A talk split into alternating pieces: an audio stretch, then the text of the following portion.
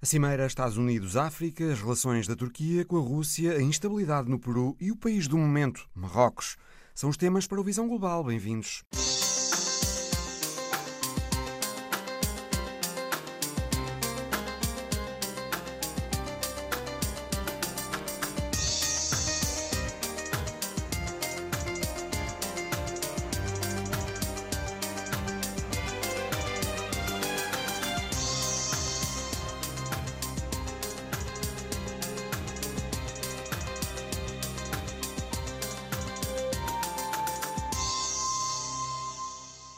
Biden promoveu uma cimeira em Washington esta semana com líderes de 49 países africanos.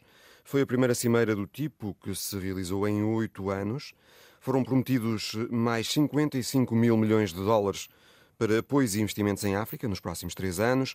Foi afirmado também o apoio americano à admissão da União Africana ao G20 de forma permanente e anunciada a possibilidade de uma visita de Joe Biden à África. Rui Garrido, do Centro de Estudos Africanos da Universidade do Porto, também professor de Relações Internacionais eh, na Universidade Portucalense. Boa tarde. Que análise geral faz, antes de mais, o que aconteceu nesta cimeira? Muito boa tarde. A, a cimeira foi, de facto, um, um marco nas relações União Africana-Estados Unidos da América, mas a verdade é que, apesar do grande entusiasmo dos países africanos, a impressão geral ou a, a, ideia geral é que possamos estar a testemunhar o que aconteceu com a cimeira de Barack Obama em 2014 da qual também saiu um conjunto de medidas para apoio económico e eh, de desenvolvimento no continente africano. Mas, mas depois que... não se avançou muito. Exatamente, não se avançou muito. Na prática, não se avançou praticamente nada. Portanto, eh, é de facto uma cimeira muito importante naquilo que são as, as posições norte-americanas de apoio ao desenvolvimento e, sobretudo, de apoio à participação da África nos fóruns internacionais. A participação no G20 é apenas um deles. Uh, o presidente Biden também sugeriu a possibilidade de, de uma posição permanente no Conselho de Segurança das Nações Unidas, muito embora ele saiba que isto é bastante complicado de se atingir. Mas a verdade é que uh, saiu um conjunto de, uh, de medidas interessantes de apoio ao desenvolvimento, mas por outro lado há esta dupla expectativa de que possa ser mais mais do mesmo, no fundo, da política americana. Mais as vozes do que as nossas. Exatamente, exatamente. Ficou a impressão, Rui, nesta cimeira, de que os Estados Unidos pretendem um relacionamento estratégico com a África, que é uma região, no seu conjunto, com um crescimento económico muito rápido e com uma população também em crescimento rápido. Portanto, um mercado em expansão, uma região apetecível do ponto de vista económico. E há a impressão também de que os Estados Unidos querem tentar contrariar as influências eh, russa e, sobretudo, chinesa em África. Eh, os Estados Unidos não falaram nem da Rússia nem da China nesta cimeira. Disseram que o assunto da cimeira era a relação com a África e nada mais. Mas, Rui Garrido, a Rússia e a China terão estado nas entrelinhas da cimeira? Na verdade, eh, há quem sugira que esta cimeira ocorre exatamente por causa da grande influência que a China tem tido cada vez mais no continente africano uh, em matéria, sobretudo, de cooperação e de desenvolvimento ao nível das infraestruturas e de uh, apoio aos, aos Estados. A China foi, sem dúvida, o elefante na sala naquela cimeira. E a verdade é que os dados mais recentes mostram-nos que uh, a cooperação chinesa é francamente superior uh, àquela que é atualmente a cooperação norte-americana. A China tem um, uma projeção interessante no continente africano, desde logo na construção de infraestruturas, caminhos de ferro, um, instalações de serviços públicos. Inclusive, o próprio Parlamento da União Africana foi construído com a cooperação chinesa, portanto... Em Addis Abeba? Em Addis Abeba, exatamente. E, portanto, é um, é um ator cada vez mais relevante. E, e os Estados Unidos perceberam isso, mas provavelmente tarde demais. E há outra... Aliás, há... na Etiópia, o investimento chinês é muito notório. Sim, sem dúvida, sem dúvida. Não só na Etiópia, mas na Etiópia em particular. Sim, em todo o continente africano. Uhum. no, nos, nos PALOP também é bastante evidente aquela que é a construção de aeroportos, chinesa. Eh, estações de caminho de ferro. Exatamente, que também, é preciso que se diga, uh, atende aos interesses chineses. Uh, sobretudo de conseguir acordos favoráveis em, uh, em matérias-primas, e portanto há aqui um, uma, uma cooperação chinesa que os Estados africanos, inclusive, vêm com uma cooperação, e eu vou pôr umas aspas aqui, melhor, porque não tem contrapartidas a priori. A cooperação europeia norte-americana havia uma ajuda e, portanto, havia necessidade dos Estados fazerem reformas ao nível da legislação, cumprindo direitos humanos, o Estado de Direito e uh, outros valores que, no fundo, são os valores ditos ocidentais. A China não no coopera... caso das colaborações uh, com os países africanos por parte da China, não há esses condicionalismos. Não, não há esses condicionalismos. Uh, uh, é preciso as infraestruturas e a China tem outras dinâmicas, não é? Que a China basicamente leva os materiais e a mão de obra da própria China, portanto, não há de facto um desenvolvimento da região há sim uma infraestrutura que se cria. Portanto, uh, e os Estados veem isto de, com bons olhos. A fatura chegará um dia, mas é para tentar contrabalançar esta cooperação chinesa e é preciso que se diga que a Rússia e a Turquia também têm tido um, um desenvolvimento muito interessante uh, ao nível da cooperação com a África e no caso da Rússia também é preocupante com grupos paramilitares, como o grupo Wagner, que domina toda a região do Sahel, inclusive. Rui, na sequência do que diz, é interessante notar o tom mais suave assumido por uh, Joe Biden em relação aos líderes africanos nesta cimeira. Não houve menções às relações de muitos países africanos com a China e com a Rússia, mas eh, a verdade é que se virmos, primeiro nem todos os países puderam estar na cimeira. Depois, à margem da cimeira, Joe Biden encontrou-se com seis líderes africanos que vão ter eh, eleições neste ano de 2023 para lhes falar da necessidade de eleições livres e justas, e os Estados Unidos já censuraram anteriormente os 17 países africanos que se recusaram a condenar a Rússia nas Nações Unidas pela guerra na Ucrânia, alegando neutralidade. Ou seja, esses condicionalismos, apesar deste tom mais suave de Joe Biden nesta cimeira, existem, continuam a existir. Sim, sim, sem dúvida. Na verdade, uh, apenas eh, cinco países não foram convidados para a cimeira e todos eles tinham instabilidade política, decorrente sobretudo de golpes de Estado, como por exemplo a, a Guiné-Conakry, o Sudão ou até o Burkina Faso. Agora, esta cimeira não é de todo isenta às críticas, inclusive de algumas lideranças africanas. E uma das grandes críticas que há à cimeira é sobretudo este papel passivo eh, que é atribuído aos países africanos de já terem uma agenda quando são convidados para esta cimeira sem que eles tenham participado no fundo da, da redação dos tópicos da agenda. E isto leva-nos àquela questão que estávamos a conversar, é que esta cimeira serve exatamente a quem, ou que interesses é que estão aqui em causa? Serão os interesses dos africanos ou são os interesses norte-americanos em África? Portanto, Seria... os países africanos não foram tidos, tidos nem achados sim, na sim. definição dos pontos da agenda desta semana. Exatamente, exatamente. O que para um continente que é o futuro da humanidade, e, e como muito bem disse, é um continente bastante jovem, Estamos a falar da maior zona de comércio livre do mundo que está a ser implementada pelo uh, Tratado de Abuja de 91, portanto, para criar uma comunidade africana económica, uma zona livre de comércio, uma moeda única. Portanto, o futuro passa por ali e as lideranças internacionais, nomeadamente uh, Estados Unidos da América, conseguem perceber este potencial, também os desafios para o mundo. No fundo, garantir que esta zona não se torne uma zona de instabilidade, sob pena de, por exemplo, até ao nível da Europa, haver grandes fluxos de uh, pessoas à procura de melhores condições de vida porque uh, não, não as conseguem ter nos seus países de origem. Portanto, há aqui um conjunto de respostas que é, é necessário dar para um conjunto de desafios e não perder esta oportunidade para a África e para o mundo. E esta foi a grande conclusão do discurso do Biden no final desta cimeira, inclusive. Muito bem, uh, Rui Garrido, muito obrigado. Rui Garrido, do Centro de Estudos Africanos da Universidade do Porto, professor de Relações Internacionais na Universidade Portucalense. Tem havido nestes dias uma intensa atividade diplomática entre a Turquia e a Rússia sobre a guerra na Ucrânia e também uma preocupação da Europa pela proximidade evidenciada entre o presidente turco Erdogan e Vladimir Putin. José Pedro Tavares, correspondente da Antena 1 na Turquia, boa tarde. Houve encontros em Ankara com o presidente do Parlamento russo, também já tinham estado na Turquia o secretário de Estado russo dos Negócios Estrangeiros e o presidente da Gazprom. Putin e Erdogan voltaram a falar recentemente ao telefone. Entretanto, o que é que se estará a discutir nestas conversas, Zé Pedro?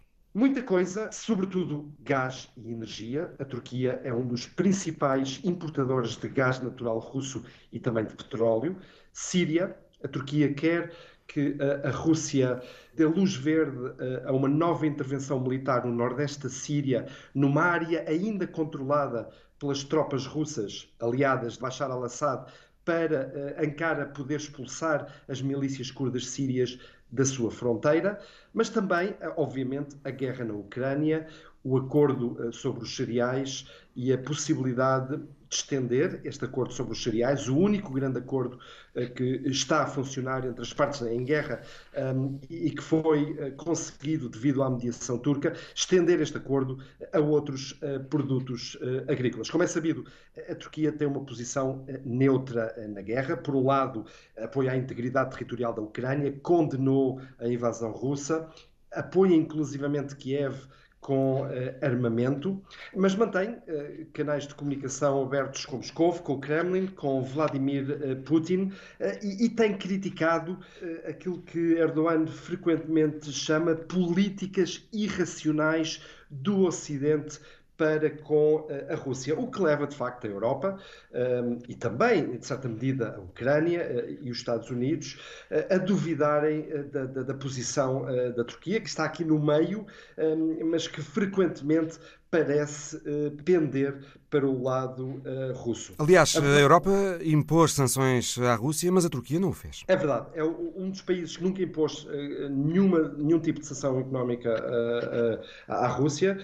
Devido a isso, muitos dos magnatas russos transferiram os seus barcos, as suas fortunas para a Turquia e muitas empresas russas transferiram também as suas operações para a Turquia e desta forma estão a contornar um, ehm, as, uh, as, sanções económicas impostas pela, pela maior parte dos países uh, ocidentais. Há até uma situação curiosa, Zé Pedro, a da Bulgária. A Bulgária, seguindo as instruções da União Europeia, não quis pagar o gás natural russo em rublos. Mas, entretanto, um alto dirigente búlgaro deslocou-se à Turquia, eventualmente para negociar a compra de gás russo para a Bulgária mas fornecido através da Turquia.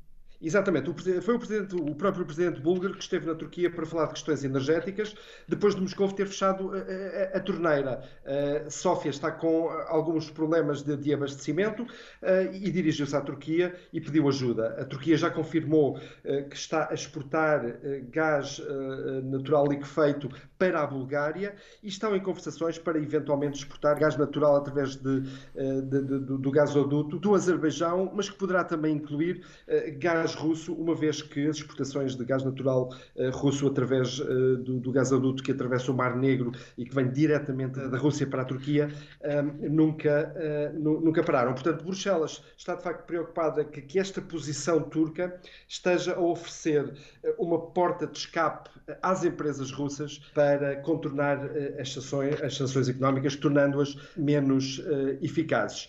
Erdogan continua a dizer que manter estes canais de comunicação abertos é extraordinariamente importante, continua a dizer que um, quer mediar no, no, conflito, que quer chegar a um acordo de paz, mas depende, de certa forma, eh, de Putin para uma série de coisas, depende de Putin para obter energia barata, e isto é extraordinariamente importante para a Turquia hoje em dia, devido aos problemas económicos, devido à hiperinflação que atinge os 80%, sobretudo em vésperas de uma eleição presidencial eh, que vai ocorrer em junho do próximo ano. Eh, Erdogan necessita destas ajudas económicas e destas benesses económicas que o regime de Putin eh, poderá dar. E precisa Erdogan... da colaboração russa na Síria contra os curdos do nordeste da Síria.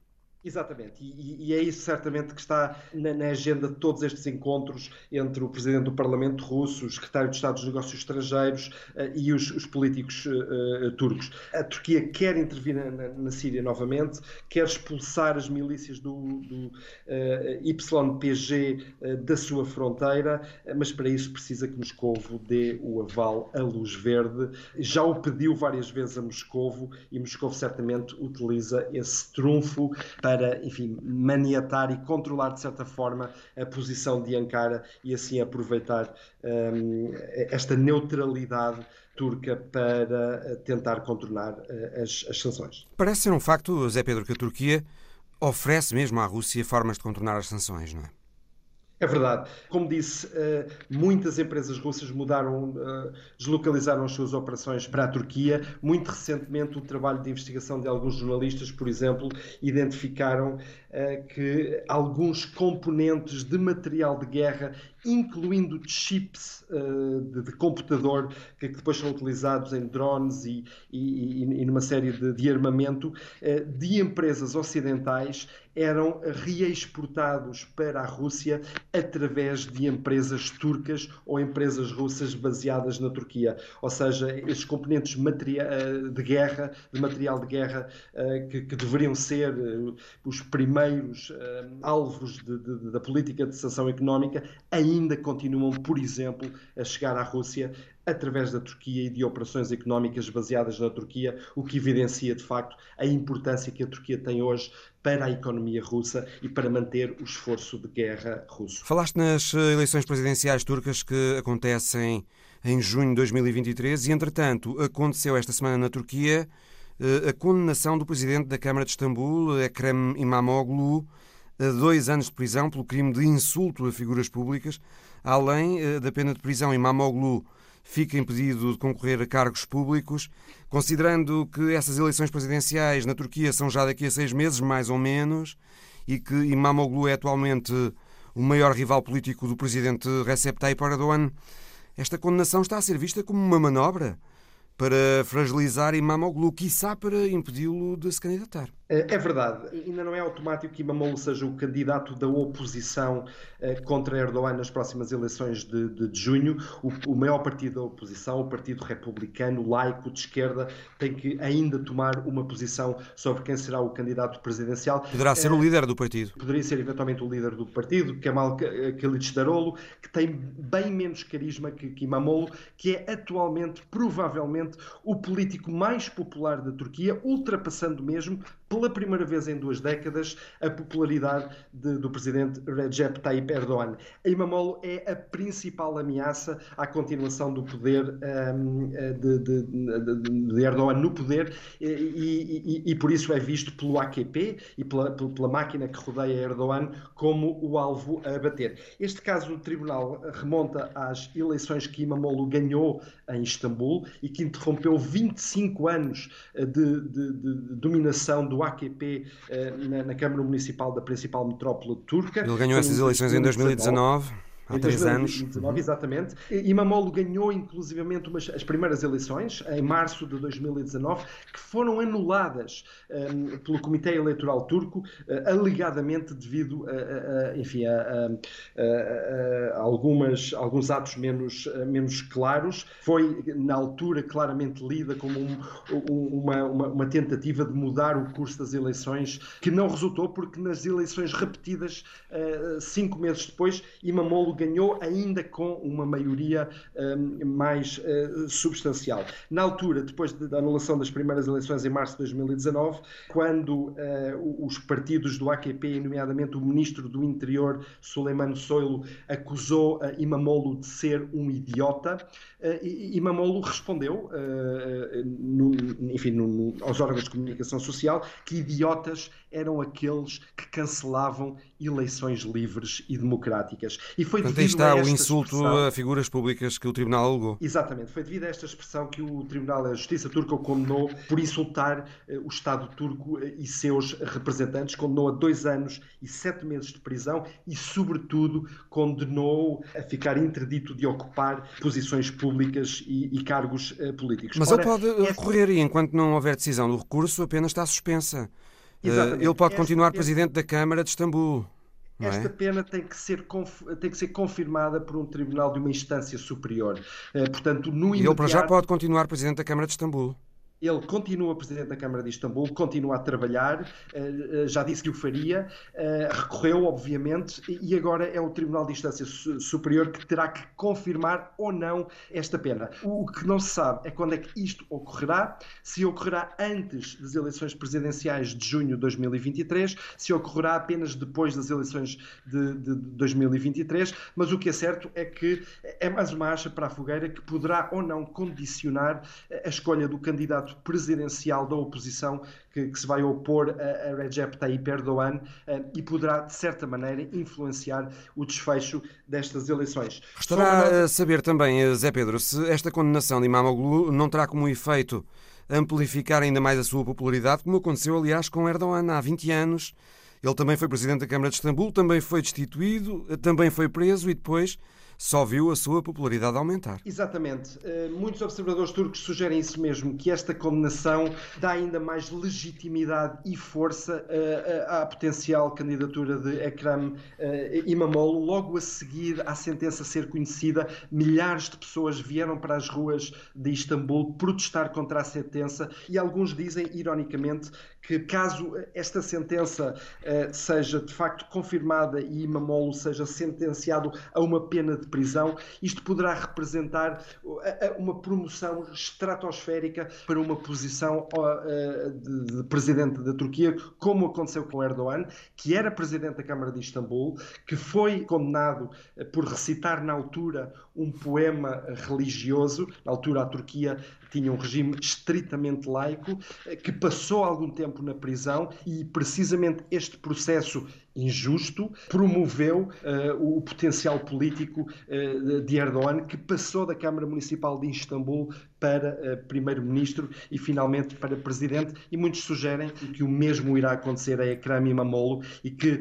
porventura, estaremos aqui no início de, de, de, um novo regime, de uma nova fase na vida política turca, já não com Erdogan, mas com este jovem político de esquerda, jovem político laico do maior partido da oposição, Ekrem Imamoglu, o popular eh, presidente da Câmara de Istambul. José Pedro Tavares, correspondente da Antena 1 na Turquia. Obrigado. Obrigado. Marrocos está em alta e não é só no futebol. O país ganhou nos últimos dois anos uma importância geoestratégica crescida por causa do fosfato, de que Marrocos é o quarto exportador mundial e tem 70% das reservas globais. O fosfato que é fundamental para o fabrico de fertilizantes artificiais para a agricultura. Primeiro, quando o mundo estava a sair da pandemia, Marrocos beneficiou porque a procura global de fosfato aumentou. A China, que é outro dos maiores produtores mundiais, restringiu as exportações do produto e os preços aumentaram. E depois, com a guerra na Ucrânia, o fosfato ficou ainda mais escasso e mais caro por causa das sanções à Rússia, que é outro dos maiores produtores mundiais. Antes da guerra, a União Europeia, por exemplo, dependia em quase 30% do fosfato russo. Resultado, Marrocos está a ter receitas recorde com a venda do fosfato, à volta de 12 mil milhões de dólares este ano, mais 56% que em 2021, que também já tinha subido muito em relação a 2020. E o Reino tem planos para aumentar a produção em 70%. Ou seja, Raul Braga Pires, especialista em assuntos do Magreb, boa tarde. Marrocos é uma alternativa vital para o fornecimento global de fertilizantes e tem hoje uma posição estratégica relativamente à segurança alimentar mundial. Sim, este é, é um excelente exemplo disso e Marrocos uh, é muito bom uh, explorar estas oportunidades e a preencher estes vazios. E, portanto, neste momento, dizer antes de mais uma coisa que me parece importante: Marrocos geriu muito bem a questão da pandemia e da, do confinamento porque foram dois anos em que conseguiu, em março de 2020, em apenas um mês, transformar, transferir a sua indústria têxtil totalmente dos produtos que fabricava para os produtos que eram necessários em altura de pandemia, estou a falar sobretudo das máscaras para a cara poupou a economia e o tecido industrial uh, marroquino. O país foi muito rápido a Foi tudo muito rápido. A linha de comando é muito objetiva, é uma das vantagens das monarquias, uh, mas isto vem no seguimento, porque eu estava a dizer que Marrocos é muito bom a explorar estas oportunidades e, portanto, aqui na questão dos fosfatos é exatamente a mesma coisa e os números que são megalómanos são números que não, não são apenas lucro absoluto, porque neste momento esta, estes lucros estão também a equilibrar outras matérias-primas de que Marrocos não é produtor e que os preços têm aumentado e de que está muito dependente. Falo sobretudo do gás natural e do petróleo e, sobretudo, também dos cereais. A posição geoestratégica de Marrocos reforça-se por causa do uh, fosfato e o governo de Marrocos usa esta vantagem atual para reforçar as suas pretensões sobre o território independentista do Sara Ocidental, onde, aliás, Marrocos explora fosfato. A questão saraui está no coração da diplomacia marroquina. Sim, é o assunto número um. É em agosto, o rei, Mohamed VI, pediu expressamente que os aliados de Marrocos clarificassem as suas posições sobre o assunto.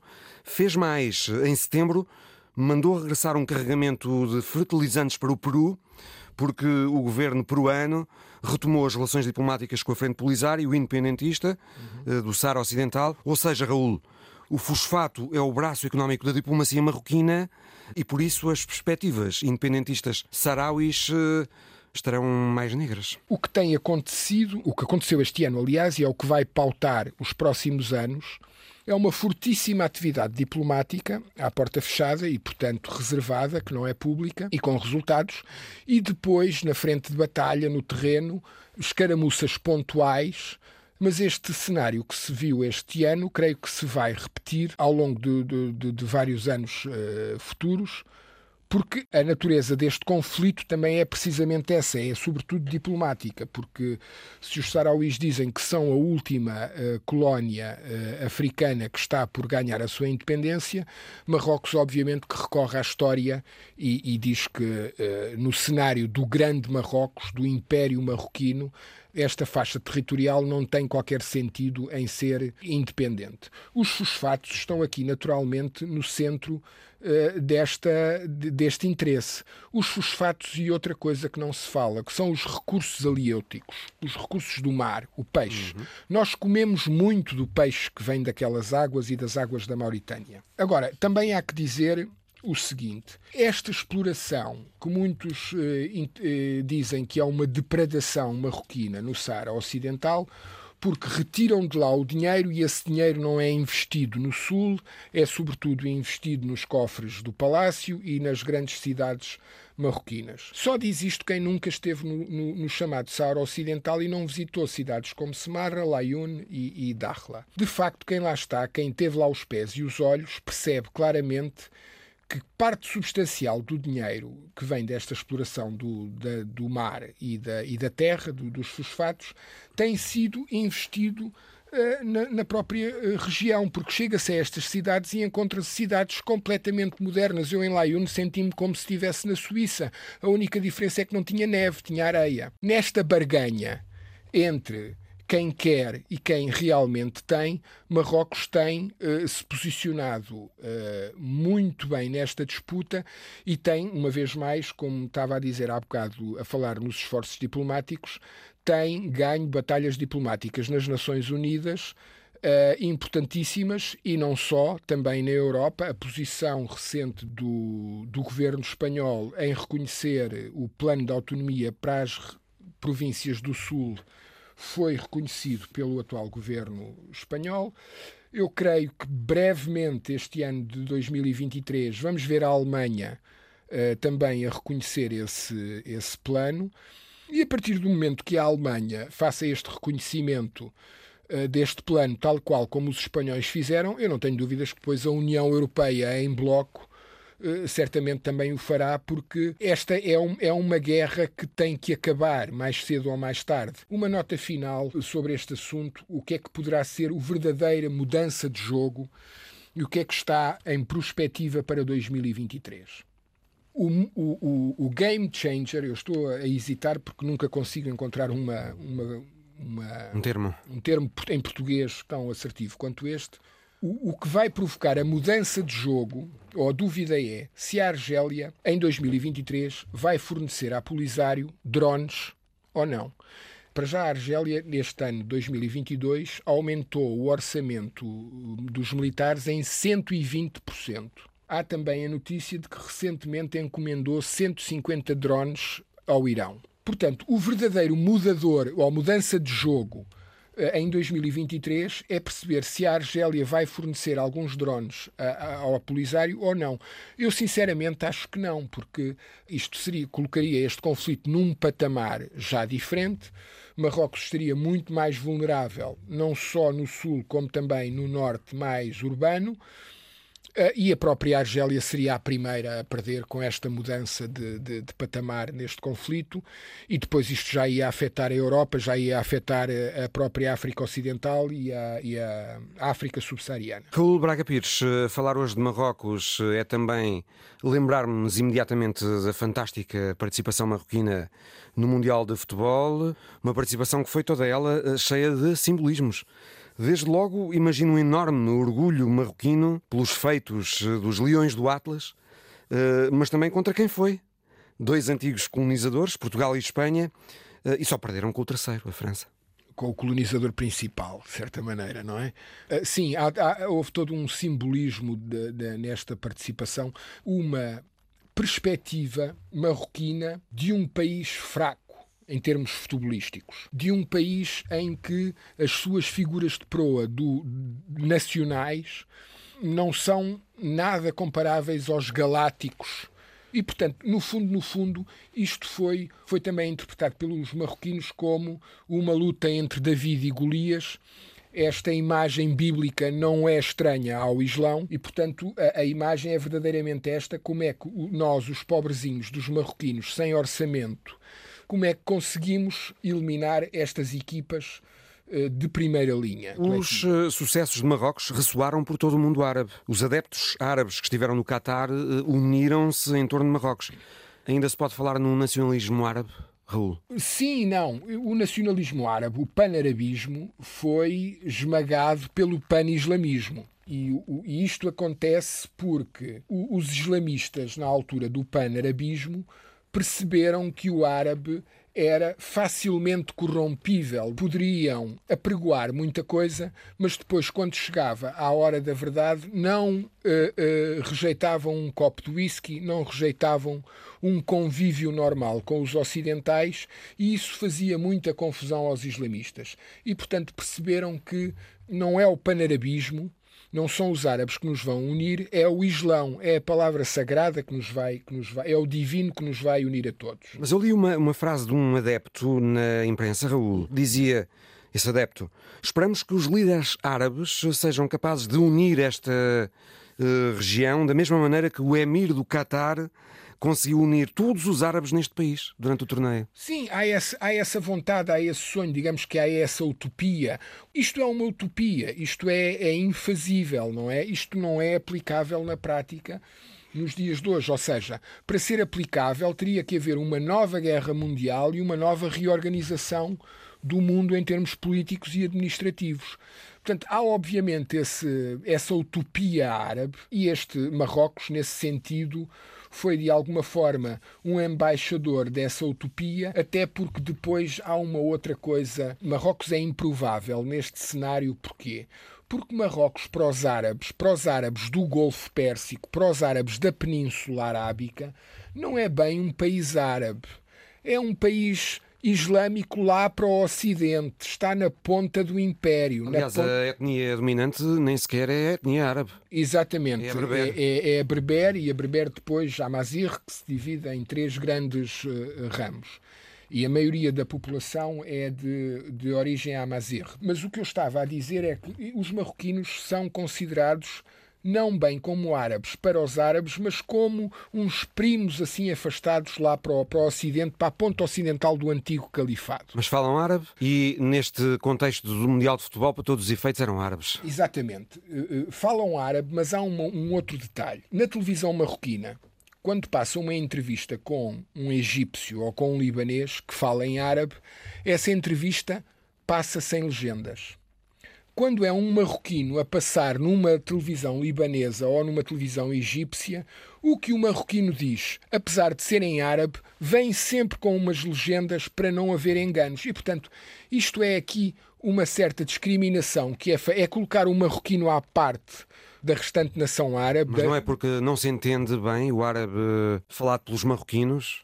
Sim, também há ali um sotaque. Está no Golfo, por há exemplo. ali um sotaque muito particular e depois há uma outra coisa. É quando se mistura o árabe clássico com o darijá, com o, o, o, dialetal, o árabe dialetal que é falado nas ruas. E isso uh, provoca essa tradução ou essa legendagem. Mas depois da parte do marroquino, isto provoca-o, isto deixa-o uh, não muito confortável então, mas nós agora precisamos de ser traduzidos, não falamos a mesma língua. E, portanto, por isso eu digo que é um representante, de certa forma, improvável para os árabes, mas já não foi um, um representante tão improvável assim para os africanos, até porque neste momento há também uma política de expansão continental em África. Marrocos tem esta também esta ambição de se transformar e está-se a transformar num farol de desenvolvimento uh, no continente africano e, portanto, esta veia exportadora uh, uh, marroquina teve aqui um, um, motivo alavancador, um momento alavancador neste Mundial que não é nada negligenciável, até porque o próprio rei marroquino é o comandante dos crentes, não apenas em Marrocos, mas em todo o Maghreb e em toda a África Ocidental que é a África Islâmica das confrarias religiosas. Outra situação foi a causa palestiniana, que é central para a identidade de muitos árabes pelo mundo. Ela esteve omnipresente nos estádios e nas ruas do Catar. Os eh, jogadores de Marrocos levaram a bandeira palestiniana para o campo, muitos adeptos carregavam bandeiras eh, de Marrocos e da Palestina. É um sentimento que existe nas populações árabes de defesa da causa palestiniana. Mas depois olhamos para o governo de Marrocos, por exemplo, e vemos que foi um dos uh, governos de países árabes que normalizaram relações com Israel, independentemente da situação na Palestina. Exatamente, mas é por isso mesmo. Há aqui, parece haver aqui um divórcio entre o que sentem as populações, eh, especificamente em relação à causa palestiniana, e depois o que decidem os governos. Isso, de facto, foi dividindo popula a população em Marrocos a posição do, do, do, palácio do rei de Marrocos e do governo foi a de normalizamos uh, as relações com Israel tendo sempre como pano de fundo a necessidade de um plano, dois Estados eh, entre Palestina e, e, Israel. E, portanto, aquilo que aconteceu destes jogadores levarem a bandeira da Palestina, eles levaram a bandeira da Palestina em forma de, de, de, de sinalizar que o povo não esqueceu a causa, apesar de, no topo da pirâmide, haver esta ligação diplomática, esta normalização de relações, de relações com, Israel. Com, com Israel. E levar esta bandeira, evitou levarem outra. A bandeira dos Amazirres, a bandeira dos Berberes, que querem uma outra reorganização territorial e que são os defensores de um, do grande Maghreb sem fronteiras, organizados enquanto confederação, e, portanto, esta bandeira Amazir tem sido uma bandeira bastante polémica em Marrocos, em jogos de futebol, em concertos de música, em festivais de música e, portanto, eu não me espantou ver a bandeira da Palestina, mas o que mais me espantou foi não ver, não ver nenhum daqueles jogadores levar eh, nas costas uma bandeira dos berberes, da, da causa berber, eh, que é uma causa magrebina, não é apenas uma causa eh, marroquina. Raul Braga Pires, muito obrigado. Muito obrigado, eu.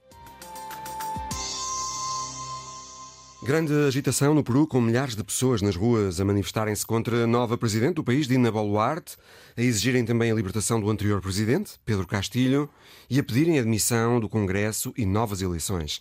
À volta de uma dezena de pessoas morreram em confrontos com a polícia. Duas mil pessoas bloquearam o acesso ao aeroporto de Arequipa, a segunda cidade do país, ocuparam a pista e vandalizaram a torre de controlo. Noutra cidade, Andauailas, os manifestantes também tentaram tomar o aeroporto, estradas cortadas, carros incendiados. Foi declarado o estado de emergência no país por 30 dias. Felipe Vasconcelos Romão, boa tarde. Boa tarde. Estes protestos têm tido maior dimensão, não em Lima, mas em zonas rurais que votaram em Pedro Castilho para presidente. Aliás, ele é oriundo de uma área rural pobre dos Andes, onde foi professor. O Peru está neste momento partido entre os pobres das zonas rurais e as elites de Lima? Sim, e estamos perante o, o, aquilo que expressa a grande diferença da eleição anterior em relação a eleições prévias e da destituição deste presidente em relação à destituição de presidentes anteriores. Uh, a elite de Lima, da grande cidade do Peru, que concentra uma enorme percentagem do produto interno bruto, uh, uma avassaladora percentagem dos milionários da classe média, daqueles que têm um poder de, de decisão no Estado e nas várias dimensões do país, perderam a eleição do ano passado. Uh, esta eleição foi vencida por um candidato rural por um candidato que tinha assentava a sua plataforma numa conjugação entre a sua origem, eh, essa origem rural, com uma plataforma política de esquerda radical ou de extrema esquerda, se quisermos chamar. Evidentemente que a tal elite de Lima tentou desvalorizar uh, e tentou criticar muito o candidato, não pela sua origem rural, mas por esses apoios que tinha na esquerda radical. Uh, mas o facto é que, do ponto de vista mais eh, estrutural, um, havia aqui um contraponto entre a, urbana, a, a, a, parte urbana do país e essa parte uh, que sempre foi esquecida pelas elites do Há um racismo, um preconceito? Há preconceito, é uma sociedade que tem uma dimensão de preconceito importante e essa dimensão expressou-se também no tipo de campanha eleitoral que foi feita. Vejamos, a candidata que fica em segundo lugar foi Keiko Fujimori, que era alguém que, quando surgiam outros candidatos mais consumíveis pela elite, era desprezada uh, e não era votada. Uh, houve uma união uh, que inclusivamente chegou ao extremo de termos, por exemplo, Vargas Llosa, um peruano que foi, como sabemos, Prémio Nobel da Literatura, que se colocou ao lado da sua, dos seus adversários históricos. Tudo em nome de evitar esta esquerda radical no poder, mas que na prática é também evitar alguém que vinha de uma dimensão rural chegar ao poder. E aquilo que estamos a assistir neste momento aos protestos são protestos em que, como o Mário referiu e muito bem, uh, Lima não é o palco principal desses protestos. Uh, são, sobretudo, as zonas sul do país e as zonas rurais que consideram que aquele que era o seu presidente, o presidente que tinham conseguido eleger pela primeira vez na história, foi destituído do seu cargo por um Congresso, diga-se, que é ainda mais impopular do que era Castilho. Isto uh, começou para... tudo há semana e meia, uhum. quando Pedro Castilho ordenou a dissolução do Congresso, que queria outra vez votar a destituição do Presidente por alegada corrupção. Castilho, que já tinha sobrevivido a dois impeachments anteriores sim, sim. em uh, apenas um ano e meio de presidência, desta vez não colaborou e disse que uh, ia, em vez disso, dissolver o Congresso, criar um governo de emergência temporário uh, e convocar novas eleições. O Tribunal Constitucional considerou que isso era um golpe de Estado. Os deputados reuniram e destituíram mesmo Castilho, que acabou preso por rebelião e conspiração para violar a Constituição. Eh, Felipe, Pedro Castilho queixa-se de que é vítima de um complô para o remover eh, e de facto já tinha havido essas eh, duas tentativas anteriores de o afastar. Primeiro por alegados financiamentos ilegais do seu partido e depois por permanente incapacidade moral, não é? Que é uma figura vaga que está na Constituição peruana e que o Congresso tem usado muitas vezes para tentar remover presidentes. essas tentativas anteriores falharam, mas agora a terceira, ele foi mesmo destituído por essa tal permanente incapacidade moral. Houve má fé política no Congresso do Peru em relação a Castilho? Bem, o que é que lhe parece? Castilho claramente viola a Constituição, eh, uma vez que a Constituição prevê que tenha havido pelo menos duas rejeições ao gabinete, ao governo de, de Castilho. Isso não ocorreu. Não houve rejeições ao governo, o que houve foi tentativas de destituição do presidente. Essa figura constitucional é uma figura que parece estar na Constituição peruana para o caso de problemas uh, de doença uh, do presidente, sobretudo doença mental incapacitante. A questão não, não é ela lá estar, essa figura é a, a forma forma recorrente como ela é invocada Muito para bem. tentar demover presidentes. É? Claro, mas do ponto de vista formal, eh, esta forma existe e não há nenhuma necessidade eh, de qualquer género de parecer prévio para ela ser utilizada. Portanto, o Congresso cumpre formalmente a Constituição. O Presidente não cumpriu a Constituição. E a partir desse momento, tendo em conta que todo o contexto das elites políticas, sociais e económicas é contrário a Castilho, o que acabou por ocorrer foi que este homem que tentou, de uma forma inusitada, um golpe constitucional sem qualquer apoio, porque Fujimori tentou algo semelhante em 1992 e seguiu em frente porque tinha apoio das elites económicas e das Forças Armadas.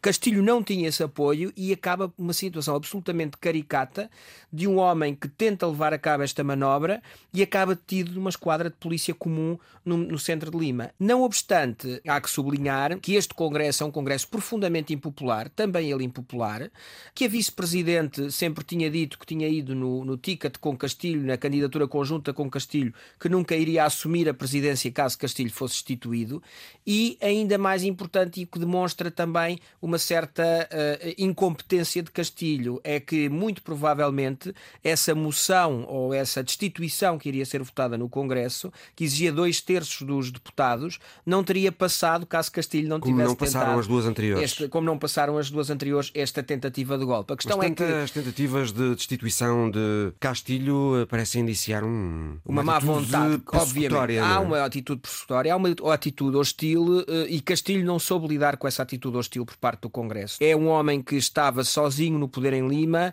eh, a generalidade das informações que circulam é que não, nunca se habituou à vida na capital e, e, sobretudo, houve uma enorme instabilidade nos vários governos que formou, nos primeiros ministros, ao Eu creio contrário. que ele em ano e meio teve quatro. Teve quatro, quatro primeiros ministros, o que demonstra uma incapacidade uma, de, de, formar um governo com alguma estabilidade e também a incapacidade de se rodear por figuras em quem confiasse. E há também as investigações de corrupção que o envolvem claro. ele, a membros família. da família sim, sim, e aliados. Sim, uh, Seis essa, investigações. Essa é a questão mais, uh, mais grave. Uh, Castilho é acusado que... de liderar uma organização criminosa que beneficiaria de contratos públicos e estaria a obstruir investigações.